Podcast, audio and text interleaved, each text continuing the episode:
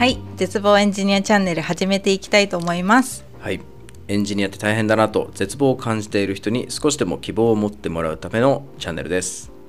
エンジニアを目指している方エンジニアになったけど日々苦戦している方々に聞いていただけると嬉しいです。プラムでエンジニアをしている小野です。プラムの代表をしています岩本です。よろしくお願いします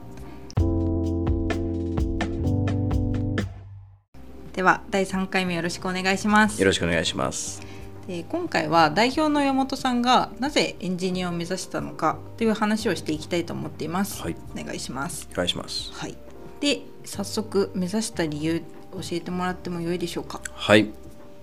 そうですね。なんかプラムは結構未経験でこう中途だけど未経験でエンジニアになったっていう人たちがすごく多いと思いました今業界的にもあのキャリアチェンジで未経験からエンジニアの人って多いと思うんですけど、僕はあの普通に大学を卒業してそのまま新卒でエンジニアになりました、でただあのいきなりなんですけど僕なんで目指したかっていうと結構なんとなくなんですよ。実は。だからなんか今のみんなみたいになんか強い思いがあってなったっていうわけでぶっちゃけなくって、ん。まあでも新卒だったので正直社会のことも分からず、うんあのエンジニアかなっていう感じで目指したっていうのが本音なんですけどちょっとだけエピソードを話すと大学3年生の時に、えっと、就活をそろそろするかとなってなんかインターンシップにまず行った方がいいっていう情報を聞いて、うん。えっと本当リクナビの一番上にあった企業うん。をポッと押したらそれが IT 系の企業だったのえー。たまたまね。でえっとまあなんか面接みたいなのを受けて一応通してもらってなんか5日間だけのインターンシップで8人くらい学生が集まって、えーあのねアプリの企画をするっていう。うんうん。アプリの企画をしてそれのプレゼン資料を作ってその社長にプレゼンするみたいなそんな5日間を過ごすインターンシップだったんだけど、えっと、そのインターンシップがまあすごく楽しくて、うん。まずなんか僕本当に結構バカな大学だったから。あ それはそれですごく楽しかったし、いいあの仲間たちに巡り会えたんだけどでもなんかこうなんだろうね。あでインターンシップに参加した時のメンバーって本当慶応とかなんか早稲田とか東京理科大の人とかがいてえすげえ頭いいみたいな。でなんか自分も今の大学だとまあ頭いい方っていうか頼りにされる存在うん。みたいな感じだったけど、でなんか本当にこう同じ目線じゃないけどなんかすごく生き生きとした人たちうん。の中で過ごしてたのもすごく楽しかったし 何がなんか楽しかったかっていうとガチで5日間真剣にうん。取り組んだのね。アプリの企画に。うんうん。であのなんか3チームくらいに分かれてアプリそれぞれ企画してプレゼンし合ってこう優勝をけ競うみたいなそんな内容だったんだけどうちのチームだったメンバーがうち最終日泊まりに来て、うん。もう最後の仕上げでこう仕上げたりとかやってて最後優勝したんだけど。で 別に全然すごくないけど。でよくよく思い返してみるとなんか自分の人生で5日間も何かに真剣に取り組むって正直やったことなかったのね。うん。なんか正直受験勉強もそんなにやったことないしバスケはずっとやってたけどこう本当にチームで何かに向かってずっと一つのことをやり続けるっていう経験が本当に人生で初めてでそれがむちゃめちゃ楽しかったの。うん。めっちゃ楽しいなってなってやっぱり何かチームで一つのものを作り上げていくってすごく楽しいんだなってそこで気づいてじゃあエンジニアかなみたいな風に思って、えーなんだろうね。まあエンジニアのそしでなおかつできるだけベンチャーの会社に絞って就活をしていったっていう、まあ、感じの経緯があってエンジニアをめ、まあ、目指したっていうかだからいろんな選択肢がある中で、うん。エンジニアだなってなったっていうよりは、うん。たまたま行った IT 企業のインターンシップがすげえ楽しかったからこれだって思ったっていううん。そんな感じ。しかも別にプログラミングやってるわけでもないしうんうん。エンジニアって何するのって正直全然分かってなかったんだけど まあエンジニアかなってなってエンジニアを目指したっていうきっかけでした。うーん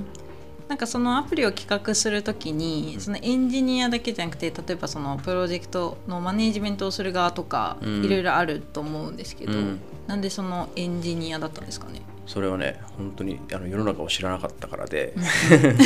結局そのインターンシップの、えっと、主催してる会社はエンジニアの採用のためにそのインターンシップをやっていて、うん。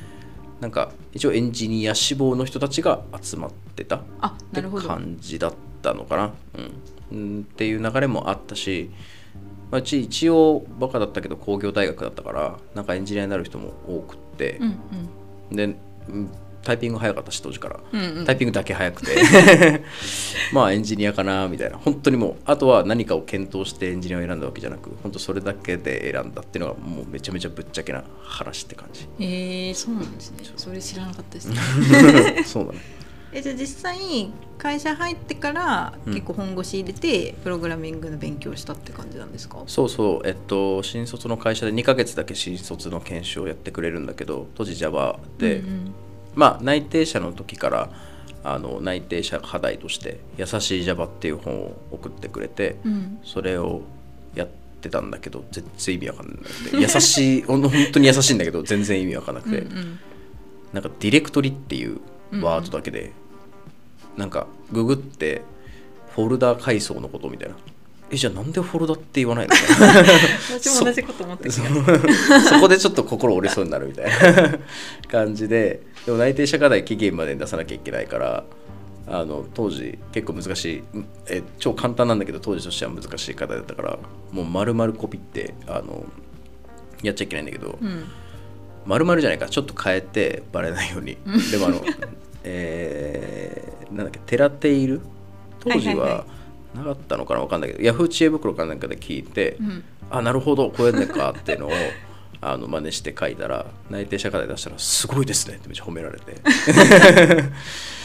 でだからまあでも実力がついたかどうかはちょっと分かんないけど、うん。まあそこで内定者のうちにちょっとだけ勉強して入社して2ヶ月くらい研修してもらってでそこから常駐してって流れでうん。でも常駐した先でも全然プログラミングができなかったし 自分のスキルとしても実務としてもできなかったから本当 Java の資格とかをそこから取り始めたって感じだったね、うん。でなんかまともに実装できるようになったら本当に新卒卒業4月に入社してうん。9月10月11月ぐらいうんうん。からだんだんコード書けるようになってったみたいな、えー。そんな感じだったね。なるほど。それが一番目の辛かった経験につながるんです辛かった経験でしたねそこに至るまでに半年めちゃめちゃ地獄だったんだけど、うんうんうん。そんな感じだったね。なんかその常駐するまでの研修の2ヶ月の間って、うん。意外となんか長いようで短い気がするんですけど、うんうん。その時にあなんかプログラミングってなんか自分に向いてないなとか思ったりしたんですか？えっとねそれはずっと思ってた。ずっと思っててなんならえっと現場でコード書かせてもらってた時もずっと思ってて なんかね習得した、えっとスキルでコードを書くのはめっちゃ楽しいのよ。うんうん。本当にパズルを組み合わせてるような感覚だって。だからそこは自分もすごく好きだったんだけどやっぱりなんか未知なる技術の習得にまたん入っていくと全然なんつうの頭が追いつかないというか、うん。っていう期間が最初長くって何が分かんないかも分かんないみたいな状態が結構自分は辛くてなんかずっと向いてないなって結構思ってた最初ずっと。うんうんもうちょっと話すとそれであんまりうん自分はエンジニアじゃないかもって当時思って なんか当時の現場でその IT ディレクターみたいな枠枠っていうかがあったから、うん。うんそっちやりたいですってなってプログラミングから一回離れて本当に企画職みたいなうん。方に移させて移らせてもらって行ったって感じだったね。でエンジニアじゃないな自分はもうエンジニア卒業しようと思ってえっとタイミングでてじゃあ IT 企業じゃないなみたいな、うんうんうん。あその少なくともシステム開発会社じゃないなと。うん。なってヤフーに転職をしてヤフー転職して最初企画職で入れてくださいって言ったのあそうだったんですそう。ね僕はもうエンジニアはもうむあの向いてないんだよみたいな。感じだったんだけどえっと当時あのフィンテックみたいな言葉が流行り始めてきたタイミングで、俺も決済系のサービスを作ってたからフィンテックできるエンジニアいないので最初エンジニアからお願いします。後でジョブチェンジしてくださいってヤフーの人事の人に言われて、入ってなんだかんだそこからずっとエンジニアやってるって感じ。あそうなんですね。そう。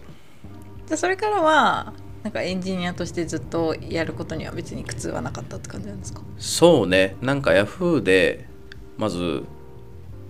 やっぱすごいエンジニアの人たちに出会ってあエンジニアめっちゃかっこいいなって改めて思い直したのと、うん。そのくらいから多分自分の中でなんかちょっと一つ壁を乗り越えて、うん。なんか何が何なのかインプログラミングなのかインフラの話なのかネットワークなのか何が何なのかよく分かんないって状況から脱して多分、うんうんうん。ちょっと遅いんだけど2年経ってるから。脱してなんとなくこう分かるようになってきていろんなことが。仕事エンジニアとしての仕事はちょっとなんか理解できて楽しくなってきてからあやっぱエンジニア楽しいなってなってじゃあもう一回改めて勉強し直すかってなって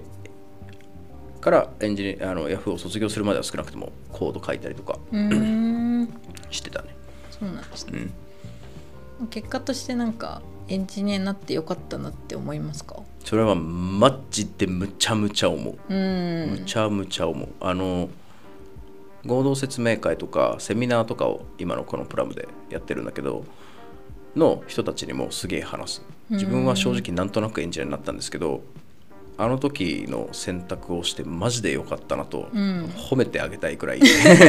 エンジニアになってマジでよかったって心から思うそれは、うんうん辛いこといっぱいあったけどそれはめっちゃ思う、うんうんじゃあなんかエンジニアになってよかった理由、うん。ベスト3みたいなのありますか？あーベスト3むずいね。むずい。えっとねまあえっと3つ4つ5つくらいある。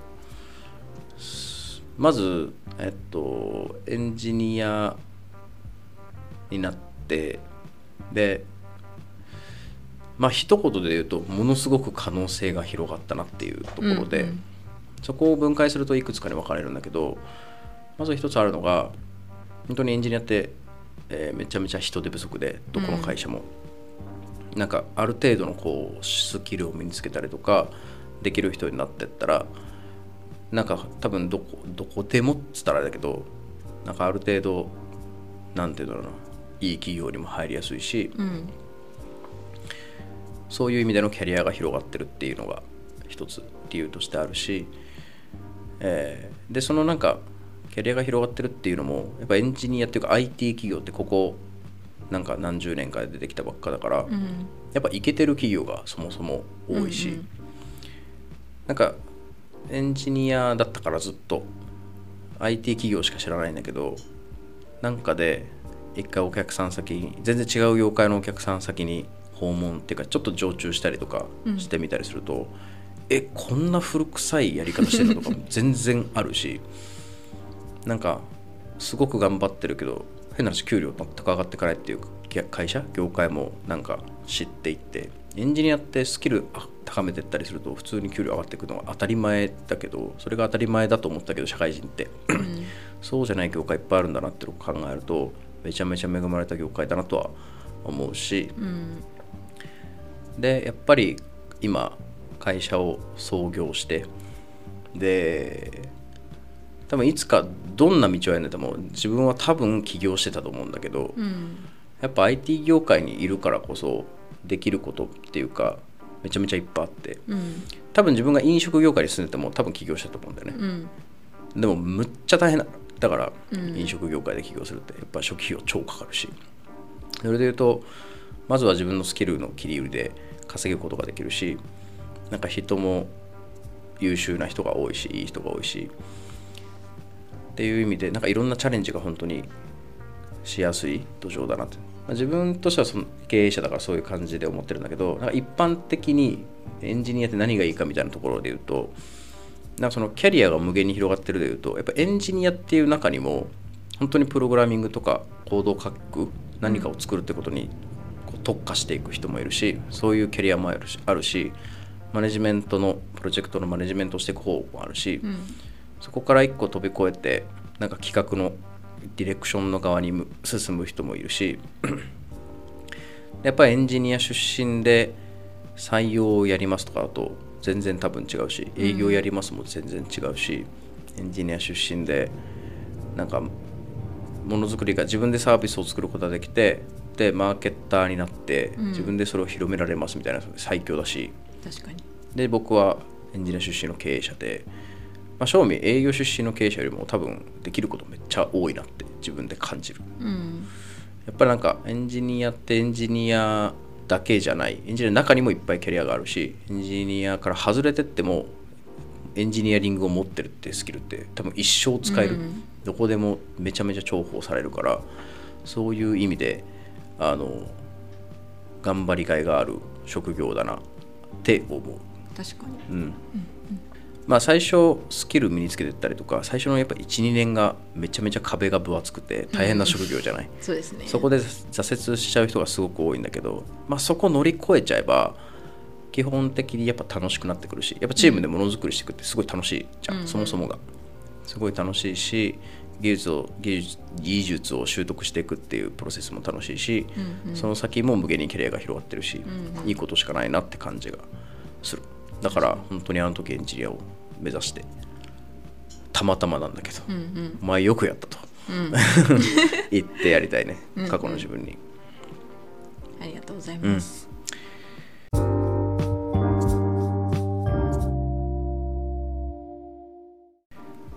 はい。じゃあこんな感じで、うん。今日は以上としたいと思います、はい。